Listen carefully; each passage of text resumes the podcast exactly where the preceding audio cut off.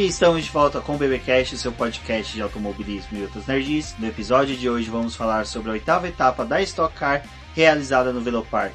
E aqui comigo está a Débora Santos Almeida. Olá, amigos, sejam bem-vindos a mais este podcast. E bom, Felipe Fraga foi lá, prometeu durante o final de semana e venceu a primeira corrida. Exatamente. Eu sou o Rubens GP Neto e nesse episódio vamos falar sobre a pole de Ricardo Maurício, a primeira vitória do Felipe Fraga na temporada e as estratégias de Rubinho Barrichello para conseguir mais uma vitória na segunda prova, além da zica que percorre aí o Atila Abreu desde o começo da temporada. Fiquem conosco, esse é o BBcast, o podcast do Boletim do Paddock. Bom, antes de continuarmos com o nosso episódio, vamos agradecer a nossos apoiadores, aqueles que financiam o Boletim do Paddock através do nosso financiamento coletivo e contínuo do Apoies. E são eles, Ricardo Bannerman, Maia Barbosa, Elezer Teixeira, Luiz Félix, Arthur Felipe, Rafael Celone, Will Mesquita, Antony Santos, Rogério Froner, Helena Lisboa, Cássio Machado, Carlos Del Valle, Bruno Vale, Eric Nemes, Bruno Shinozaki, Alberto Xavier, Will Bueno, Ricardo Silva e Beto Correia. E aqui meu agradecimento a todos os nossos apoiadores. Vocês são extremamente importantes para o crescimento e a continuação deste programa, bem como o boletim do Paddock. Fica o convite para vocês que estão escutando este programa não deixe de conferir a nossa campanha de financiamento contínuo e coletivo na plataforma Após, onde vocês podem auxiliar com tudo dentro do boletim do Paddock. E além disso, participar do nosso grupo do WhatsApp para trocar ideias tanto com os nossos apoiadores como os nossos colunistas e podcasters. Exatamente, Débora. Lembrando a todos que o apoio é, ele é sempre convertido os valores para a manutenção do site do Boletim do Paddock, como também compra de equipamentos para nossas coberturas nos autódromos e também para que a gente possa elaborar coisas novas para vocês. Essa semana mesmo a gente conseguiu atingir a meta de 100 inscritos no canal do Boletim do Paddock, então já essa semana teremos a estreia do canal com um vídeo aonde eu vou trazer um assunto, abordar um assunto aí de interesse de todos. Já fica o convite a todos. Se você ouve o boletim do Paddock, o BBcast, e não é inscrito no nosso canal do YouTube, no post tem o link do canal para que você possa inscrever e já acompanhar aí desde o início o nosso canal. Chegamos à oitava etapa da temporada da Stock Car no circuito do Velopark após a etapa da corrida do milhão que teve muita polêmica, muita discussão. Foi bacana porque colocou aí a Stock Car em discussões de rodas de amigos que normalmente eram restritas a categorias como Fórmula 1, Fórmula Indy, NASCAR. Então foi bem bacana, infelizmente por um motivo não tão nobre. Contudo, já para esta corrida nós tivemos uma boa expectativa pelo traçado ser um traçado curto, teve uma nova chicane que daria uma nova expectativa aí, uma nova perspectiva para a corrida, pois os pilotos já correram no começo do ano lá, tinham uma certa conhecimento, né, um know-how aí sobre a pista, mas essa nova chicane poderia dar uma pimentada nas coisas. Os pilotos fizeram reconhecimento de pista na quinta-feira. Foi identificado que, por conta dessa primeira curva, poderia ter alguns acidentes. Apesar da Stock Car ter aberto sua temporada lá no Velopark, algumas coisas aconteceram no cenário do automobilismo, principalmente por conta da Fórmula 1, e isso trouxe novos questionamentos até mesmo para a categoria. Então eles preferiram fazer uma alteração nessa primeira chicane, né, a primeira curva, para que não ocorresse acidente e para que não tivesse nenhuma surpresa desagradável durante o final de semana. Costuma a primeira corrida, quando são duas baterias, a primeira ser um pouco mais calma, os pilotos prezarem pelos seus carros, mas a segunda, como tem uma demanda maior, os pilotos acabam pensando muito nessa segunda corrida, até porque os pontos dela valem muito a pena para o campeonato poderia ter um acidente nessa segunda corrida e não era viável fazer uma mudança de traçado de uma corrida para outra, então foi é, necessário que isso acontecesse já na sexta-feira para os treinos livres, levaram essa configuração para classificação e corrida. Sim, trouxe algumas alterações para os pilotos. O traçado continuou sendo extremamente rápido, como sempre foi, só que eles tiveram que mudar a chavinha na cabeça deles a respeito dessa nova pista. Então, sim, muda a configuração de carro, muda algumas coisinhas, acertos do carro, principalmente pensar a respeito dos pneus que deveriam ser trocados se fossem focar também na segunda corrida, então muda sim essa configuração no final de semana, mas para poder preservar a vida dos pilotos, é, foi a melhor opção que eles encontraram. Outra iniciativa que foi anunciada com a chegada dos carros ao Velopark seria que eles fariam a largada em fila indiana, né, para que não tivesse um acúmulo ali de muitos carros chegando rápido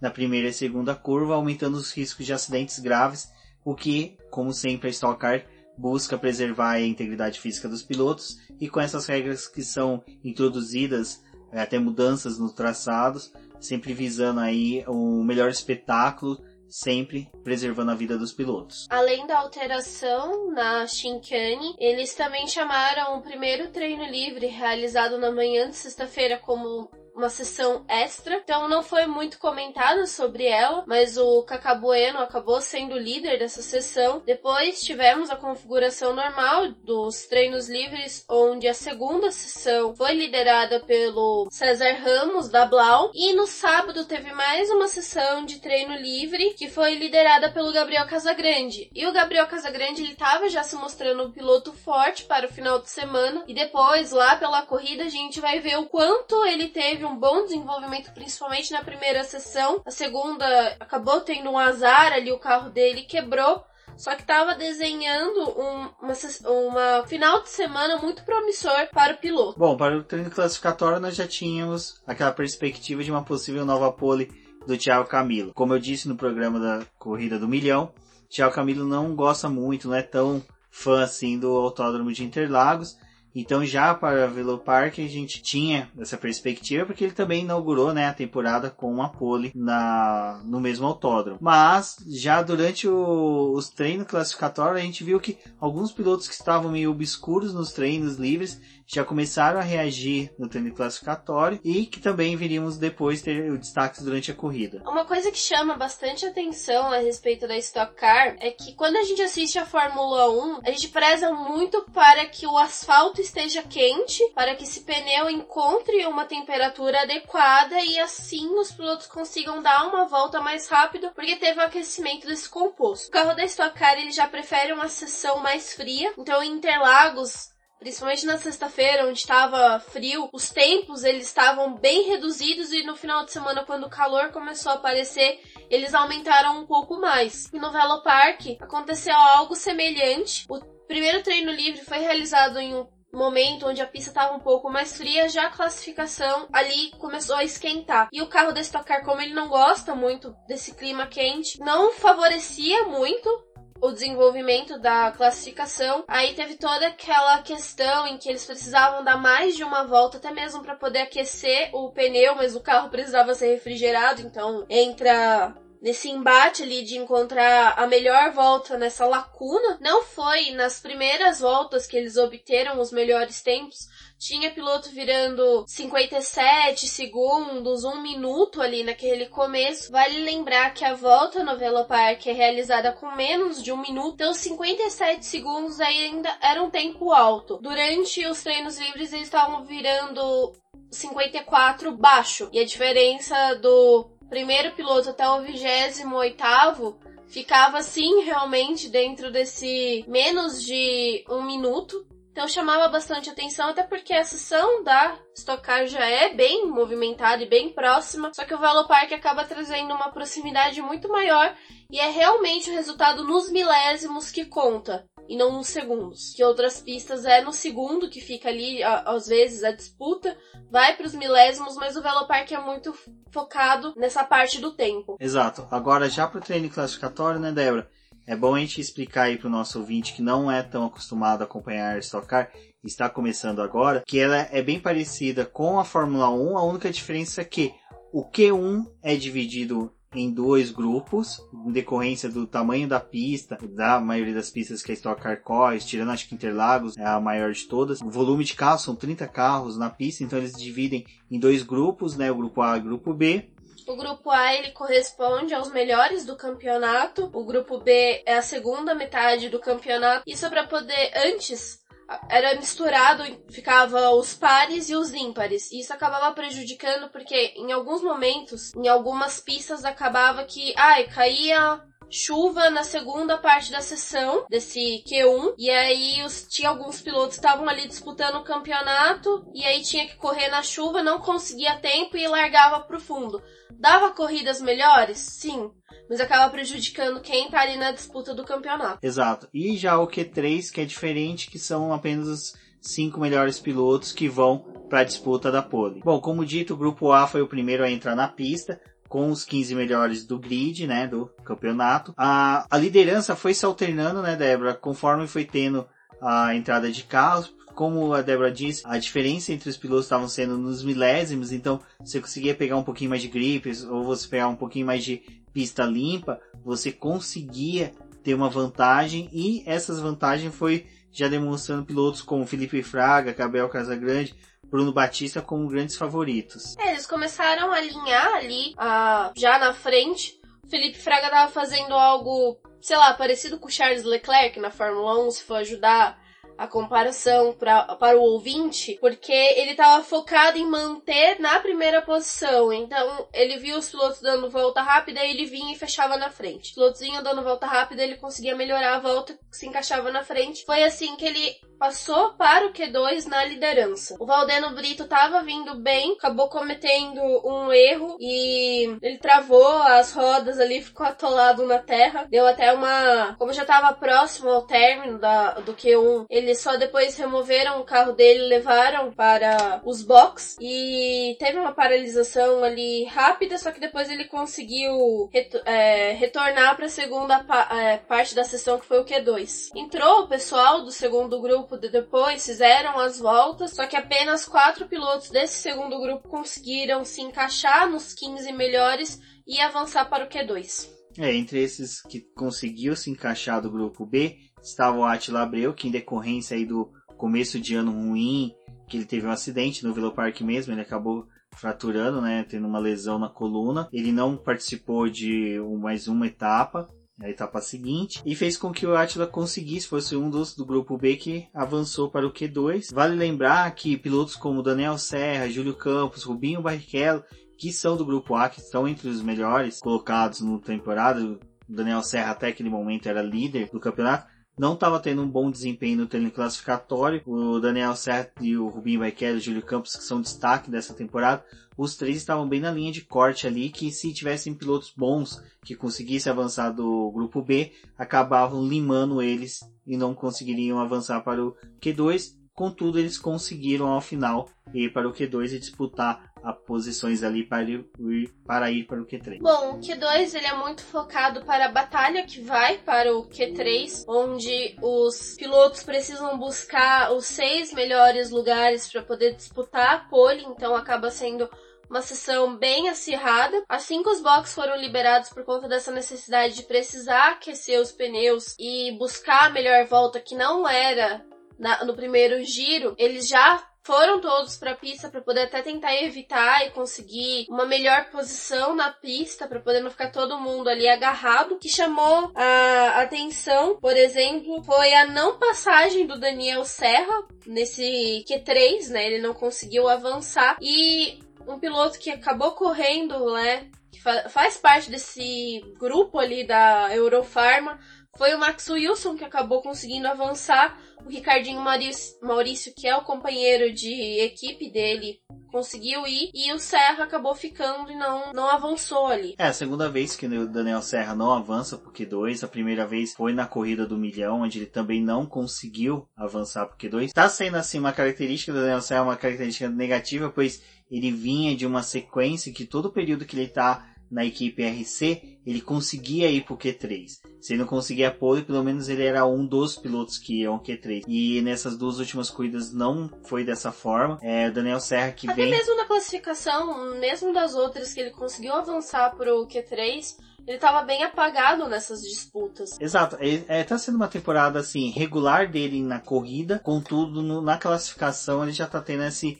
como poderia dizer, esse pequeno declínio Acredito que seja alguma característica que tenha acontecendo, algo que às vezes mudou de configuração de carro, mas Daniel Serra é um piloto consistente que consegue depois reverter essa negatividade que ele teve de não ir pro Q3 em um bom resultado de corrida, mas temos ainda muita coisa para conversar aqui e veremos um pouco da corrida mais adiante. Teve um incidente ali que foi um pouco triste, que foi entre o Attila Abreu e o Felipe Lapena no final desse Q2. O Abreu tava em volta rápida e aí o Lapena acabou atrapalhando ele. O Lapena disse que não percebeu a ação. E aí depois teve um comentário do Abreu lá durante a transmissão, quando ele deu a entrevista, falando de uma forma pejorativa do Lapena. E aí o Lapena, como ele só teve direito de resposta a partir da rede social dele, ele acabou dando parecer a respeito do, do lance, mas as coisas na Stock Car costumam acontecer de momento e não, não ficam remoendo isso por muito tempo na categoria.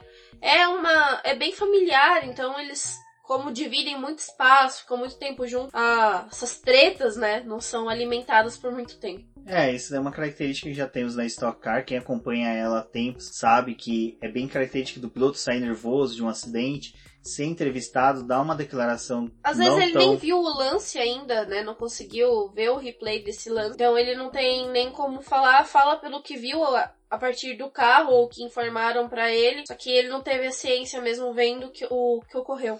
É, mesmo nesse onde que eu tava falando era que o Attila Abreu ele foi pego na entrevista no momento de calor dele. Ele falou até mesmo que iria falar com os comissários para ver se realmente foi algo intencional do Lapena. O Lapena foi para a rede social, aí é aquela coisa, ele tem o direito de resposta, tem, mas eu acho que daí o Lapena ele foi infeliz que ele quis estender para aquele incidente que teve na Stock Car em Interlagos, que o carro do Atila quebrou e esparrou, esparramou óleo na pista.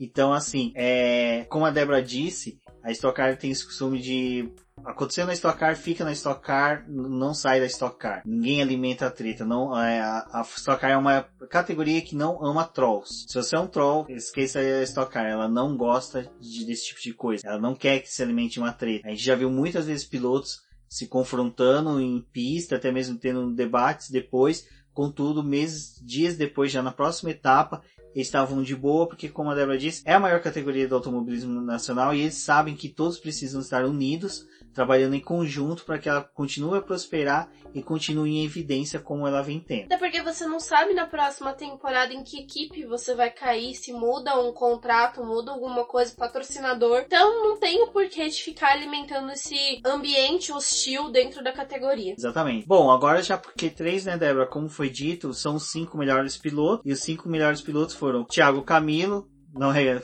não é surpresa. Não é surpresa. Tiagão vem fazendo aí um excelente treinos classificatórios. Max Wilson, Felipe Fraga, Ricardo Maurício, Ricardo Zonta e Gabriel Casagrande. Gabriel Casagrande vale aquela nossa sempre atenção especial porque é um piloto que está tendo um desempenho muito bom. Foi pódio na corrida do milhão, ele vem tendo excelentes corridas e é um piloto aí bem promissor para o futuro da categoria. Primeiro deixa eu me corrigir aqui. Eu falei que são cinco melhores, mas no caso são seis melhores que vão para o Q3 e os seis melhores, como já foi dito. É, a sequência de entradas deles é do sexto para o primeiro. Então, no caso, o Gabriel Casagrande, como foi o sexto piloto mais rápido no Q2, ele foi o primeiro a entrar na pista, né? E foi considerado também que ele tinha mais vantagem, porque assim que acabou o Q2, já teve o início, o Q3, como ele já estava com o pneu mais aquecido e o carro da Stock Car, quando ele para, geralmente a temperatura dele cai rapidamente, como ele ainda estava com o carro aquecido, a volta dele, teoricamente, ia ser melhor do que o último piloto que fosse fazer a sua volta. É, vamos destacar aqui que esse podcast está ficando bem didático, mas é para que todo mundo que não acompanha a categoria entenda toda a sua mecânica e aproveite muito bem ela. Então, Gabriel Casagrande foi lá, fez o tempo dele, que foi 54,573 e se tornou o tempo a ser batido pelos demais pilotos que estavam vindo na pista. Então, logo depois foi a vez do Ricardo Zonta ser liberado, a volta dele não foi boa. Ele ficou atrás do Gabriel Casagrande. E aí veio o Max Wilson, conseguiu é, superar o Zonta, mas o Casagrande estava ali, né? Liderando ainda a sessão até os demais pilotos se encaminharem para a pista. Ricardo Maurício foi o terceiro a entrar na pista, né? Ele fez o tempo de 54,517, subindo para a primeira posição, e nisso ele ficava aguardando dois outros grandes competidores a entrar em pista, que era o Felipe Fraga e o Thiago Camilo. Lembrando que o Thiago Camilo, ele é o algoz de todos que vão para o Q3, uma vez que ele teve aí, né, a felicidade de anotar cinco poles já na temporada, o que faz dele ser o cara batido, mas só que nesse caso ele era o, um dos últimos a entrar, no caso o último a entrar, então criava toda uma tensão se o Thiago ia conseguir repetir o feito das últimas corridas. Felizmente Thiago Camilo não conseguiu a melhor volta dele. Os dois primeiros setores foram bons, mas no terceiro ele perdeu tempo, cometeu um erro, aquilo ali já declinou a volta dele. A gente está falando em questão de milésimos ali na disputa. Então ele acabou ficando com a quinta colocação. E o Ricardo Maurício já tinha fechado a volta dele, era o líder e permaneceu assim com a pole. Com a confirmação do Ricardo Maurício com a pole, Ricardo Maurício é um piloto que vem numa ascendente muito grande aí dentro do campeonato, vencedor da última etapa da corrida do milhão. Ele concedeu uma entrevista para os organizadores da Stock Car, onde ele concedeu algumas palavras sobre a pole Ricardo, vindo de vitória na corrida do milhão, agora uma pole position no Velopar. Nossa, é excelente, espetacular, né? Nessa fase do campeonato, é, a gente já está se, se, encaminhando aí para a parte final, né? Já passou da metade, faltam cinco etapas com essa etapa do Velopar, que largando na pole, tudo facilita, principalmente na escolha da estratégia. É uma corrida que vai ter um pouco menos de botões de ultrapassagem que outras, então vai ser difícil, não vai ser fácil uh, manter aí a, a ponta, uh, sabendo que tem aí Fraga em Casa Grande, que eles estavam extremamente rápidos no final de semana inteiro. Teve vários treinos que estavam 2, 3, 10 mais que todo mundo, então o ritmo de corrida deles é bem forte. O nosso carro a gente evoluiu muito dos treinos para agora, porque hoje cedo eu fui de pneu zero, 26 então não foi fácil aí acreditar que a gente teria uma boa aderência. O que, o que ajuda um pouco o Velopark nessa minha pole, nesse, nesse acerto que veio de, de, de hoje cedo para a classificação, é que está fresco, aqui é uma pista que demora para você achar o grip do carro, né, pela temperatura do pneu, pela, pela calibragem, e daí eu fui me acostumando com o acerto novo do carro. Então, isso com certeza me, me ajudou bastante aí a, me adaptar a esse acerto novo que o Minha fez de hoje cedo para agora na classificação. Mas é isso, é continuar focado, tentar fazer uma estratégia ideal. Lógico que o nosso foco é sempre vencer corrida, não meu, mas dos 28 pilotos do grid. Mas acho que o principal é a gente tentar buscar o máximo, máximo de pontuação possível uh, nesse, nesse final de semana aí. Lógico, o Daniel está super forte, não teve uma boa classificação, mas vai vir forte com certeza amanhã.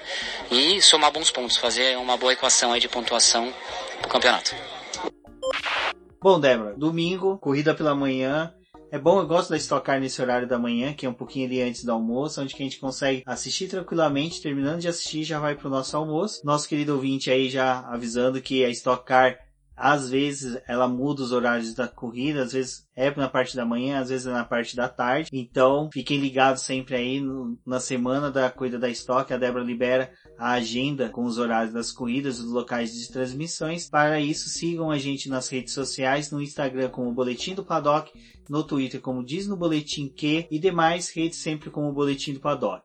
E como dito, já domingo de manhã pela corrida, tivemos ali a felicidade de poder ver um pouquinho do grid se organizando, ah, os pilotos já se preparando e o pessoal da Sport TV foi fazer entrevista entre os candidatos aí à vitória no domingo, quando foi entrevistado o Felipe Fraga, foi até interessante que eles colocaram para fazer a entrevista do Felipe Fraga e colocaram o retorno também no Ricardo Maurício. Então, a entrevista do Felipe Fraga foi ouvida pelo Ricardo Maurício e o Felipe Fraga falou que ele iria sim para cima do Ricardo Maurício com toda a força dele, pois ele acreditava que ele poderia sim obter a vitória, que ele estava bem confiante para essa vitória. Aí quando cortou e foi pro Ricardo Maurício, o Ricardo Maurício, a primeira coisa que ele falou foi: É, bom, eu já ouvi o Felipe Fraga aqui falando que vai para cima de mim. Foi um momento assim meio que tipo, vamos pôr trapalhões ali do pessoal do Sport TV, mas eu acho que não teve nenhuma maldade, teve nada, só um erro de consequência de cálculo ali. Mas foi interessante que a gente viu ali que os pilotos já sabiam que o Ricardo Maurício teria que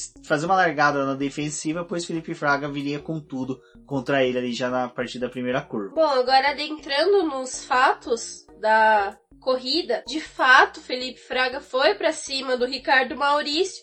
O Gabriel Casagrande ficou ali na terceira posição, vendo, né, a disputa dos dois de camarote, porque eles estavam ali numa disputa frenética. Felipe Fraga não media esforços para poder colocar o carro de lado e tentar realmente ameaçar a posição do Ricardo Maurício ali naquelas duas primeiras voltas onde eles estavam ainda sem o acionamento do push, não surtiu efeito para cima do Ricardo Maurício, mas ali quando realmente foi liberada essa disputa mais intensa, o Fraga foi partiu para cima, conseguiu ultrapassar o Ricardo Maurício e levou o Gabriel Casagrande, né, que tava ali só assistindo a corrida, no embalo. O Gabriel Casagrande pegou o embalo, passou também o Ricardo Maurício, acho que o Ricardo Maurício ficou dentro do carro que nem o John Travolta, sem entender o que estava acontecendo, e ele perdeu as duas posições. Com Felipe Fraga liderando a corrida, seguido do Ricardo Maurício, a disputa de posições ficaram entre Max Wilson e Thiago Camilo pela quarta posição. A disputa entre os dois foi uma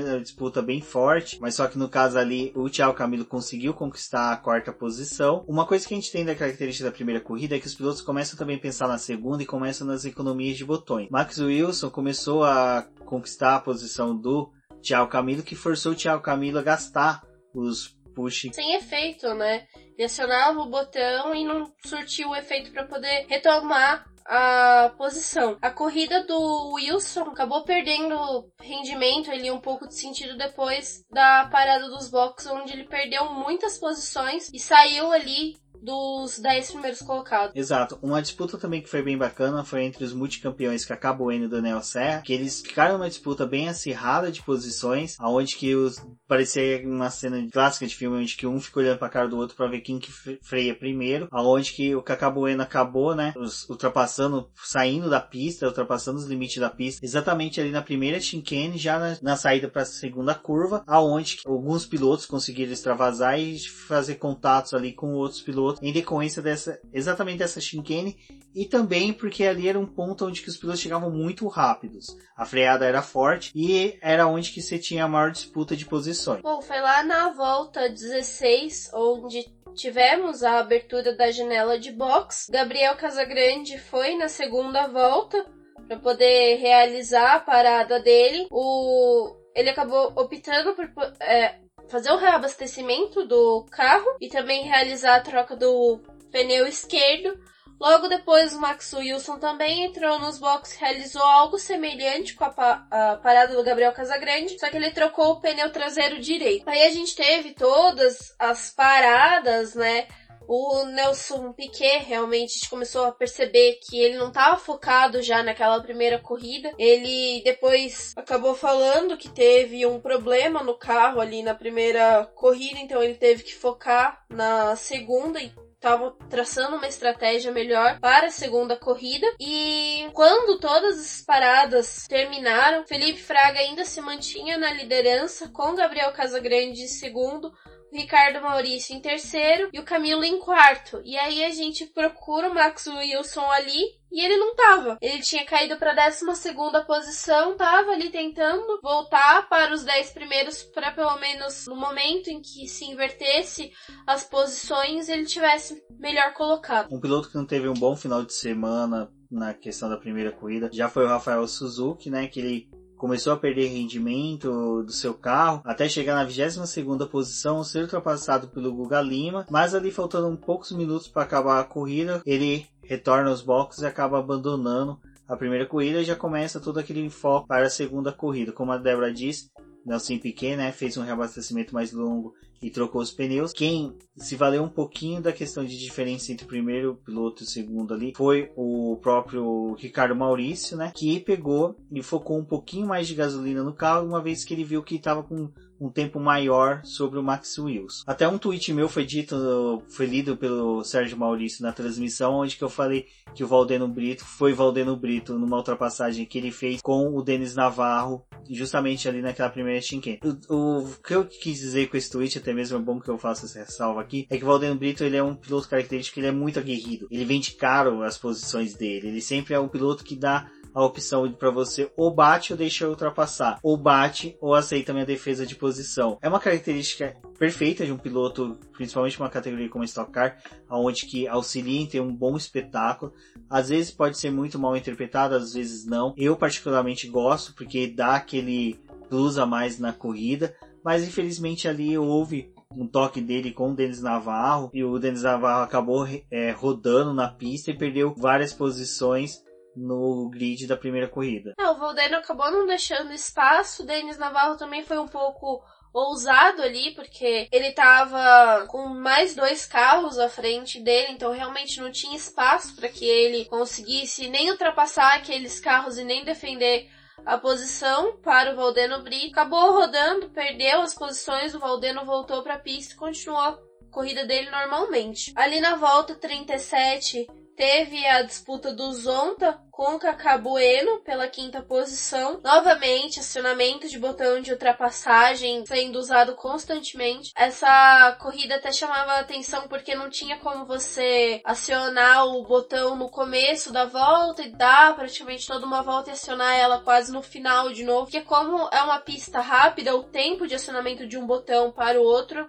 ficava inviável. Então você usava ele em uma volta e ficava cerca de duas voltas para poder usar ele de novo. Então era o tempo que geralmente o segundo piloto, né, que tinha sido atacado, conseguia defender voltava a ter um espaço entre eles. Foi uma corrida longa, apesar do, de ser determinados 40 minutos. Foi mais de 37 voltas, né? A gente falou desse caso do Zonta que aconteceu na volta 37. Ah, o total foi 42 voltas, uma característica bem diferente assim para as outras pistas. Eles cruzaram a linha de chegada, né, o Felipe Fraga quando ele cruzou, restava 7 segundos ainda do cronômetro. Então, ele tinha que dar mais uma volta dentro desse cronômetro, desse tempo e mais uma volta que já é, é, do regulamento da categoria, que são 40 minutos mais uma volta. Ele cruzou a linha de chegada antes dos 40 minutos, então precisava dar mais uma volta e essa volta do regulamento. Então quando ele cruzou ali tinha mais duas voltas ainda para poder dar. Tinha gente que já queria que a corrida acabasse porque queria defender aquela posição até para poder estar tá no grid invertido, só que né, coisas da Stock Car. E aí o Felipe Fraga conseguiu cruzar a linha de chegada na primeira posição, o Gabriel Casagrande ali em segundo, com Ricardo Maurício em terceiro. Camilo defendeu a quarta posição dele, acompanhado pelo Cacabueno. O Zonta tava ali, né, na, na disputa, só que depois que a corrida acabou, ele foi penalizado, perdeu a sexta posição, porque a equipe, quando ele foi fazer a parada nos boxes, não cumpriu a regra de abastecer primeiro e depois trocar os pneus. Eles podem ficar com a pistola próxima do pneu, para já fazer o encaixe, retirar ela e realizar a troca do pneu. Só que eles já estavam no procedimento de fazer a troca, o carro já estava sendo levantado e a mangueira ainda estava, o botijão, né, na verdade, estava engatado ali no carro e aí ele acabou sendo punido e perdeu ali a posição. Exato. Essa vitória foi muito importante para o Felipe Fraga. Ele era um piloto que não tinha vencido ainda, né, neste ano. O piloto principalmente que está tendo ainda uma disputa em campeonatos internacionais e outras categorias nacionais. É, ele via a necessidade de uma vitória na Stock Car. E agora, com o final da, do nosso review sobre a primeira corrida, fique com a entrevista que o Felipe Fraga deu a Alexander Grun da Stock Car.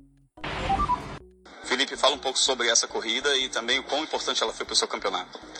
Ah, foi, foi muito importante. Primeiramente, é, agradecer a Deus por, por uma vitória. É, demorou para vir essa, acho que foi a temporada que mais demorou desde que eu estou aqui na Stock.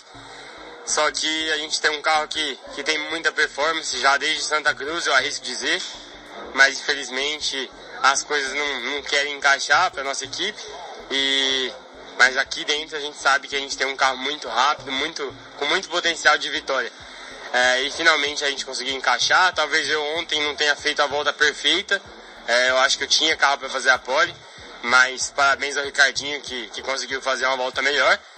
E hoje, é, na verdade ontem, né, já fui, fui dormir no sábado à noite é, com aquela quase certeza que eu ia dar o sangue e unhas para ganhar essa corrida.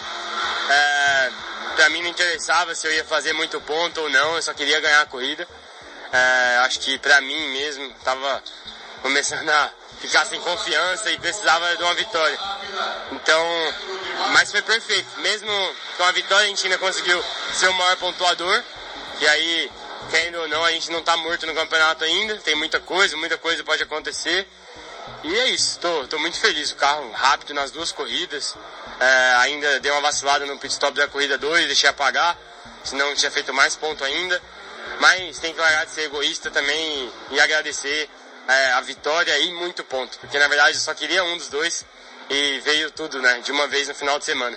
Então tô, tô muito feliz, agradecer aí a todos os patrocinadores, a CIMED, o William aí, dono da equipe, que graças a Deus é, a gente sabe tanto que a gente estava é, com, com vontade dessa vitória. E veio agora, agora eu acho que é só manter o nosso trabalho.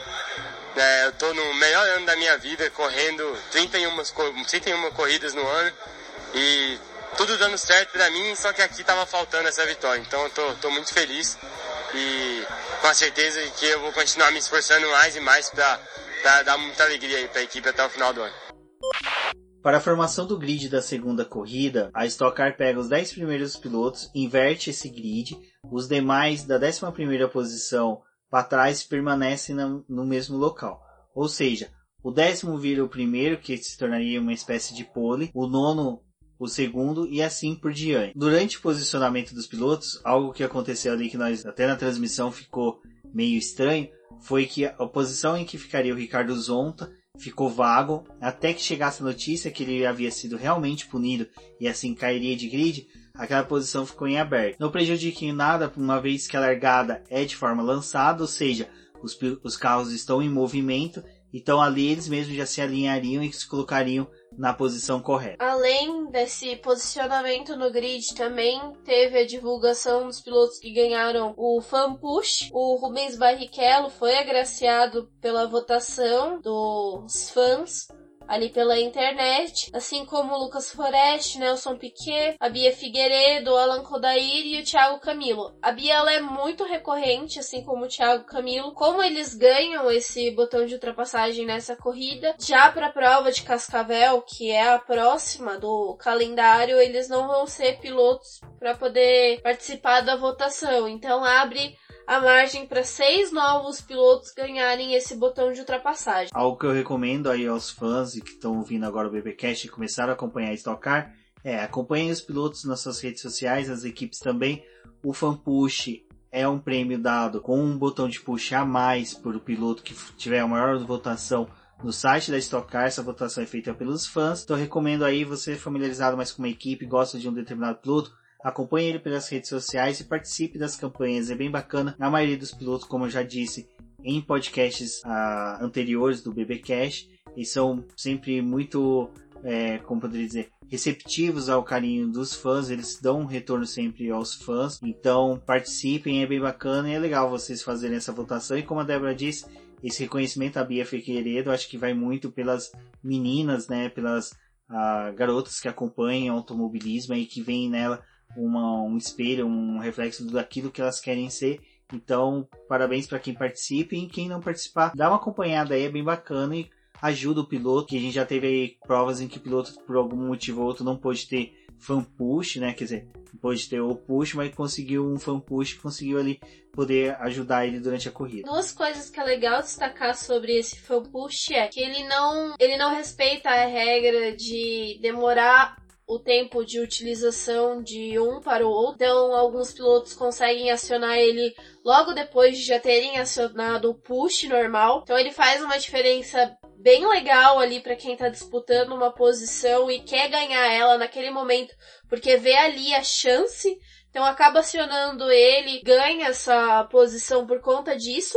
Ou fazer uma defesa. É, tem isso também. E tem o fato de que em algumas corridas aconteceu de alguns pilotos queimarem a utilização do push ali, porque tem que ser respeitado é, somente na partir da terceira volta, alguns acabam acionando e perdem o direito de utilizar todos os pushes na corrida seguinte do calendário.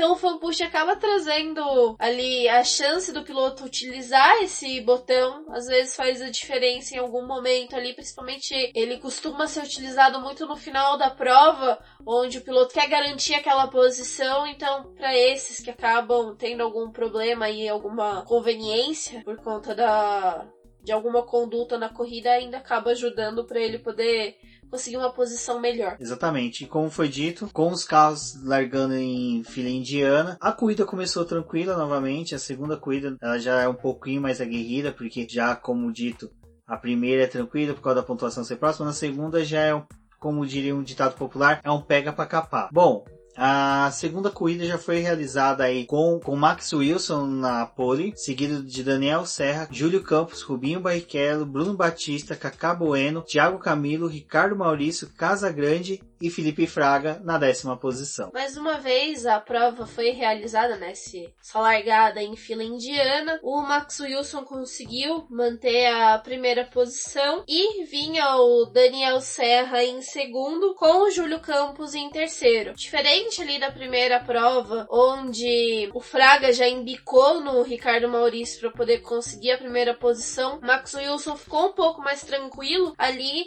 e o Serra só foi realmente pressionar mais o Max quando os botões de ultrapassagem foram liberados. Aí apareceu a imagem dos box onde o pai do Daniel Serra estava muito bravo ali porque os dois praticamente sendo de uma unificação ali de equipes estavam brigando, queimando o botão de ultrapassagem a troco de nada onde poderia ser definido que um ficasse na frente e o outro em segundo, onde não teria nenhum problema, e o Júlio Campos atrás assistindo aquilo. O Campos ele tá lutando também pelo campeonato, né, pela disputa da primeira posição, e aí não fazia muito sentido eles estarem ali disputando. É, queimando, né, os Queimando. push durante uma disputa caseira, vamos por dessa forma.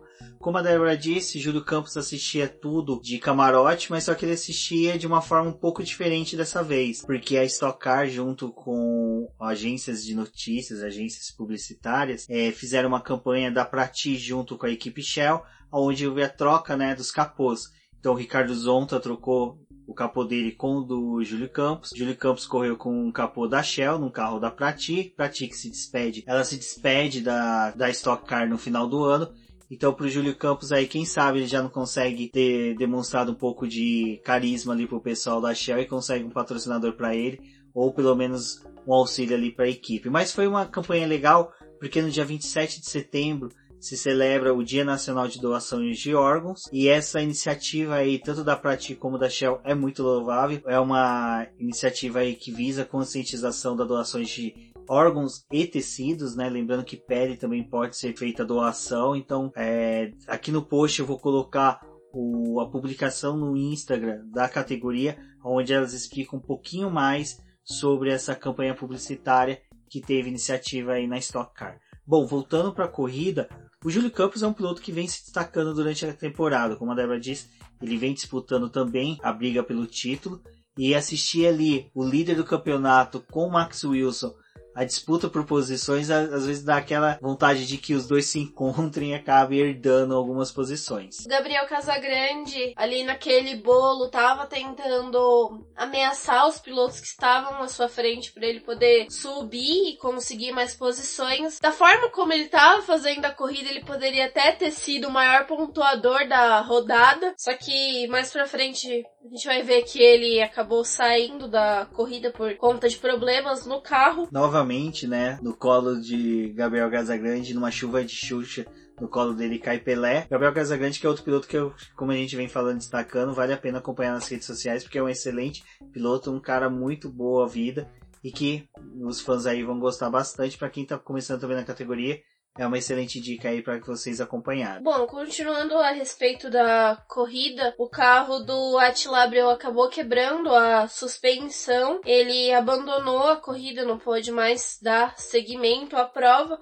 Foi uma pena, justamente porque, né, temporada do Abreu não tá fácil. E sair de mais uma corrida onde a segunda prova realmente vale pontos consideráveis para a disputa é bem complicado. Novamente, Denis Navarro se encontrou com outro piloto na disputa das posições. Em caso aqui foi com Pedro Cardoso, onde os dois se tocaram e os dois abandonaram a prova. É uma pena, porque Denis Navarro vinha fazendo boas corridas ultimamente. Pedro Cardoso ainda sofre com a adaptação na categoria, mas com o toque dos dois, o carro do Denis Navarro ficou preso ali na chicane após a primeira curva para a entrada da segunda, aonde foi obrigado aí a entrada do safety car. Um pouco antes, o Felipe Fraga e o Ricardo Maurício estavam ali disputando a nona posição, até que o Fraga ultrapassou ele e jogou o Maurício lá para décimo, deixou ele lá, né, levando a pior ali porque tinha outros pilotos tentando conseguir essa posição. Esse safety car, por conta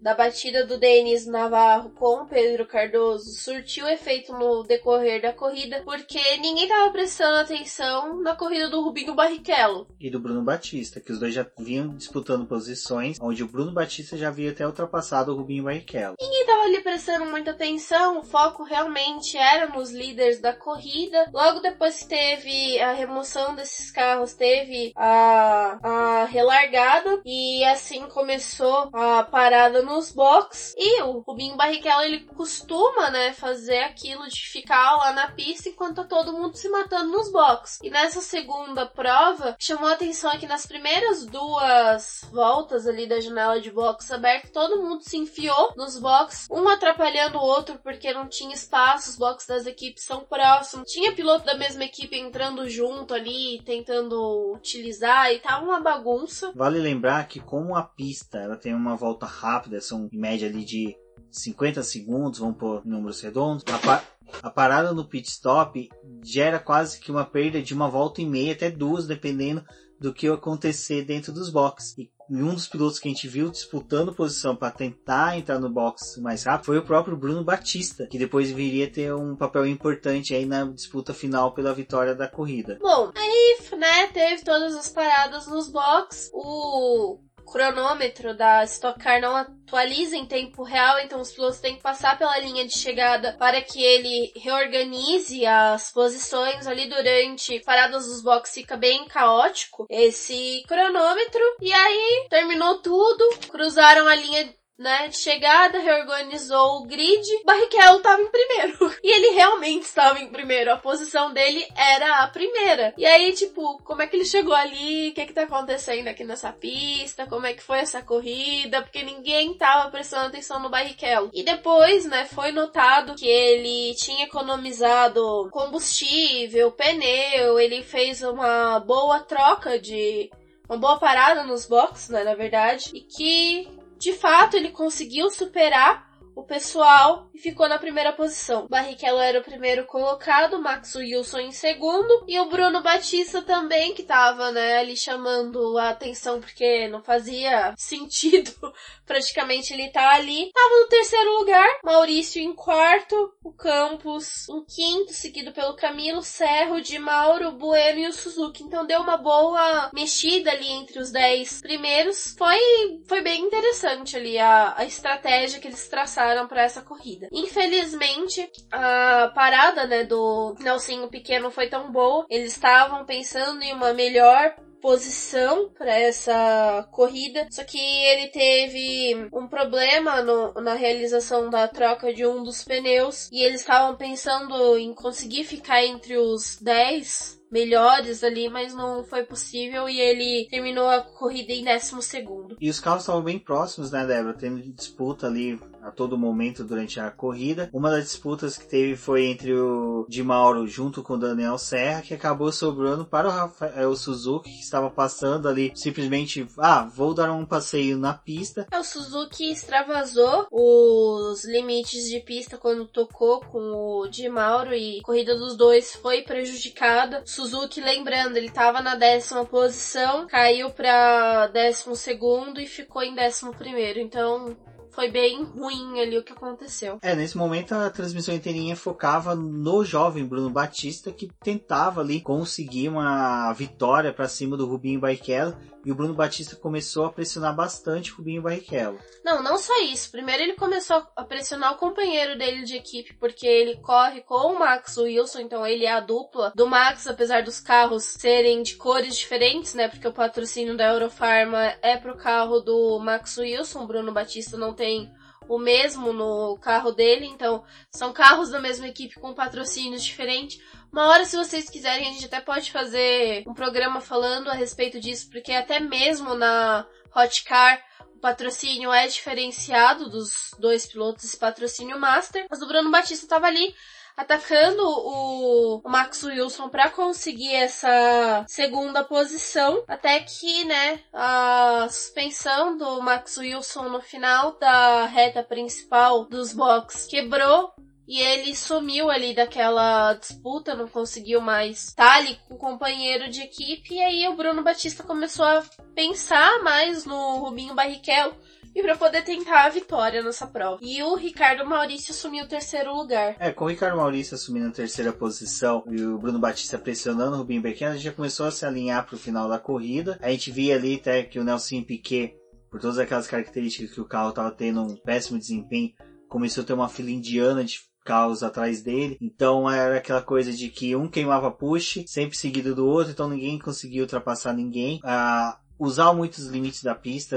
era um, algo complicado para essa prova, uma vez que então extravasar as zebras era meio perigoso, porque elas são praticamente degraus, e degraus grandes que acabam quebrando o carro, como foi um dos exemplos foi do Max Wilson, que de tanto ultrapassar ali, passar o limite da pista, acabou tendo o carro prejudicado. Então, Bruno Batista foi ali, né, bufando atrás do Barrichello, utilizando o botão de ultrapassagem para poder se aproximar do Barrichello e tentar a realmente obter aquela primeira posição. Só que aí teve uma hora que ele acabou facilitando para que a vitória do Barrichello acontecesse de fato, porque ele cortou o caminho no final da reta dos box e ele estava perto, muito perto de assumir a liderança, ele fez essa besteira e teve que se contentar com a segunda posição. Foi mais uma vez aconteceu o mesmo na da primeira corrida, eles cruzaram a linha de chegada antes do cronômetro de fato zerar, então então, o Barrichello precisou, não só o Barrichello, né, todos os outros pilotos, mas eles precisaram dar mais duas voltas na pista e encerrar a etapa. Exato, legal que foi uma vitória do Rubinho Barrichello em cima de uma estratégia muito bem bolada a partir da primeira corrida, onde que o Rubinho Barrichello sabia que ele não tinha um equipamento total para disputar a primeira vitória na primeira etapa, já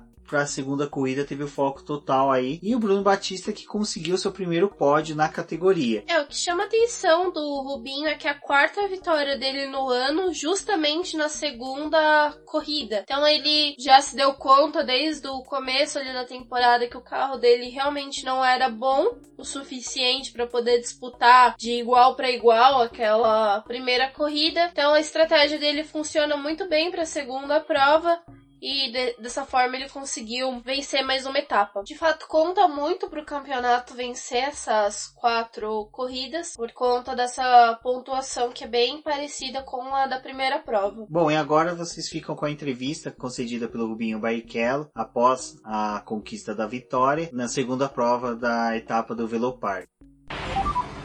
Rubens, mais uma vez uma vitória em corrida 2, mostrando sua força no campeonato em que você não tem tanto o melhor equipamento. Cara, é, isso é, é, relativo. Então, o importante é a gente estar tá sempre na crença, sempre na fé, sempre trabalhando. A gente estava muito, muito com problema na sexta-feira. No sábado a gente uh, voltou para cima. Então, estou muito feliz. Uh, é um fim de semana de 10 anos sem vitória para um Brasil uh, de Fórmula 1 incrível imaginar que já se vão 10 anos ali de, de Monza e o carinho desse público foi muito gostoso para eu poder para eu poder me sentir querido e estar tá, tá em cima com o velhinho em cima com a, com a velocidade. Essa entrevista do Rubinho chama muita atenção porque essa semana completou 10 anos que não tem nenhum brasileiro vencendo na Fórmula 1. A última vitória realmente foi dele lá em Monza. E você olha para o cenário da Stock Car, foi o que a gente falou lá da corrida do milhão. Tem tanto piloto bom, principalmente o Rubinho Barrichello que tá ali disputando corrida, vencendo. E é legal ver um cara desse na, na Stock Car e principalmente tudo que essa categoria traz e o tanto de piloto que ela acaba englobando e chamando atenção para poder vir participar em corrida de dupla, numa corrida do milhão, uma equipe que está pensando ali em colocar mais um carro, poder chamar mais um piloto para poder correr e ocupar o grid. Então é muito gratificante ver isso. Felizmente a gente não tá tendo um piloto na Fórmula 1, né? Atualmente um brasileiro, mas a Stock Car tá aí cheia de talentos. Então a gente volta a chamar atenção para essa categoria.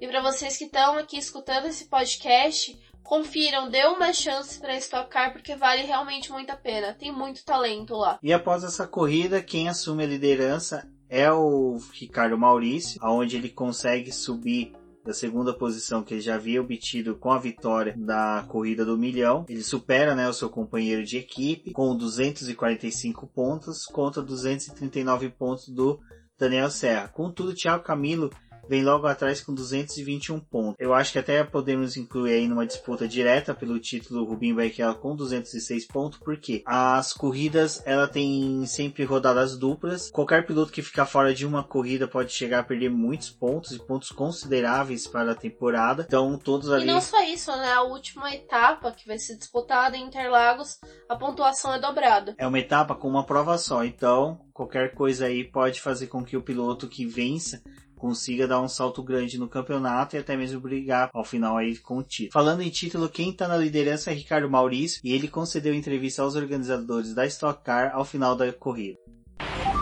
Ricardo, uma rodada importantíssima para você no Velopark e que além da pole position você sai líder do campeonato daqui. Não, espetacular, não podia ser melhor. É, no final de semana vindo difícil nos treinos, fazendo a pole, sabendo que ia ser muito difícil segurar essa primeira posição, sabendo que o Fraga precisava de uma vitória, é, super importante, né? Vitória, primeira vitória, na, na, primeira corrida, aliás. E, e, nós, e nós queríamos realmente é, somar o máximo de pontos possíveis. É, quando ele me ultrapassou, o, o Casagrande veio junto, tentei uma hora da botão de ultrapassagem, não consegui ultrapassar e vi que eles começaram a imprimir um ritmo forte. Daí eu tentei realmente administrar meu, meu botão de ultrapassagem até o final da corrida. É, conseguimos colocar bastante combustível no, no primeiro pit stop. O Max acabou entrando na primeira volta, teve um problema no pit stop dele, então a gente conseguiu até colocar um pouco mais, porque minha vantagem para o Max era de dois pontos alguma coisa, e daí o meu gap era para o Thiago. Então a gente conseguiu aí abastecer bastante e fez com que esse safety car na segunda corrida ajudou um pouco, porque embolou tudo de novo, a gente tinha que colocar bem pouco abastecimento na segunda, deu um pouquinho de, de receio no final da corrida, duas voltas eu tive falha de, de troca de marcha, uma hora de quarta para quinta não, não, entrou. E depois de terceira para quarta, foi uma hora que o, Bruno abriu bastante, o Thiago chegou bem. E, e daí eu sabia que eu tinha bastante motor de ultrapassagem até o final da corrida. Sabia que o Thiago tinha gasto muito motor de ultrapassagem para é, ficar trocando de posição com o Max. E, e, depois no final ele tentou também me, dar, me um pouco. Então eu tentei evitar ao máximo pegar zebras, tentei ao máximo fazer com que o carro chacoalhasse menos e rezando cada volta para que meu carro chegasse inteiro até a bandeirada. Foi excelente, dois terceiros, assumi uma liderança do campeonato, mas essa diferença é praticamente nada, né? Tudo muito apertado e, e vamos para Cascavel focado aí em tentar fazer o melhor resultado possível. Bom, agora focamos já para Cascavel, é uma corrida que promete, pois a pista, como vocês vão ver adiante, ela tem umas características próprias e quem vai falar dessas características novamente aqui no BBcast é o Ricardo Maurício. Ricardo, fale sobre Cascavel, que é o palco da próxima etapa da sua carro 2019. Bom, Cascavel é uma pista extremamente rápida, todo mundo sabe. Eu acho que capaz de ser a maior média do, do ano de velocidade mínima. Pista onde tem bastante reta, então seu carro tem que ser um carro que desenvolve bastante velocidade. É... Muita estratégia também. É um pit praticamente longo, porque a entrada do box até lá embaixo com o limitador ligado é, é crítico. É uma pista curta, onde você pode pegar trânsito numa saída de box, é, é um pouco complicada, mas é uma pista rápida, onde acredito que todos os pilotos gostam bastante. E é mais uma corrida, tentar fazer uma boa classificação lá, e é isso que é importante no campeonato, tentar classificar bem. Bom, queridos ouvintes, mais uma vez agradeço a todos aí por terem ouvido e acompanhado o BBcast hoje aí com a gente. O boletim do Paddock continua a todo vapor com posts da Débora com os reviews e os previews das etapas da Stock Car e da Fórmula 1. Essa semana ainda teremos o texto do Bruno Shinozaki referente à última etapa da DTM. Teremos novidades aí, como foi dito, da estreia do canal do Boletim do Paddock no YouTube, bem como já teremos aí na semana o preview do GP de Singapura da Fórmula 1. Recomendo a todos que deem uma olhada na nossa campanha do Apoies. Convidem amigos aí para ouvir o BBcast um forte abraço a todos e até a próxima. Além de acompanharem o GP de Singapura aqui no boletim do Paddock, não deixem de ir lá no boletim para poder ver algumas fotos da bateria do Oscar Carteiro. A gente vai disponibilizar nessa semana para vocês Foi mais uma disputa legal, estive lá tirando fotos, teve os nossos apoiadores participando, então não deixem de prestigiar a categoria de kart quando for possível. Acompanhem o Boletim do Paddock em suas redes sociais, no Twitter e no Facebook, Instagram como Boletim do Paddock, no Twitter tem que colocar ali no user diz no boletim que avaliem esse podcast com cinco estrelas no iTunes. Também, né, compartilhem sempre que possível os nossos programas para que eles cheguem em outras pessoas e o programa acabe crescendo. Eu sou a Débora Almeida e até a próxima.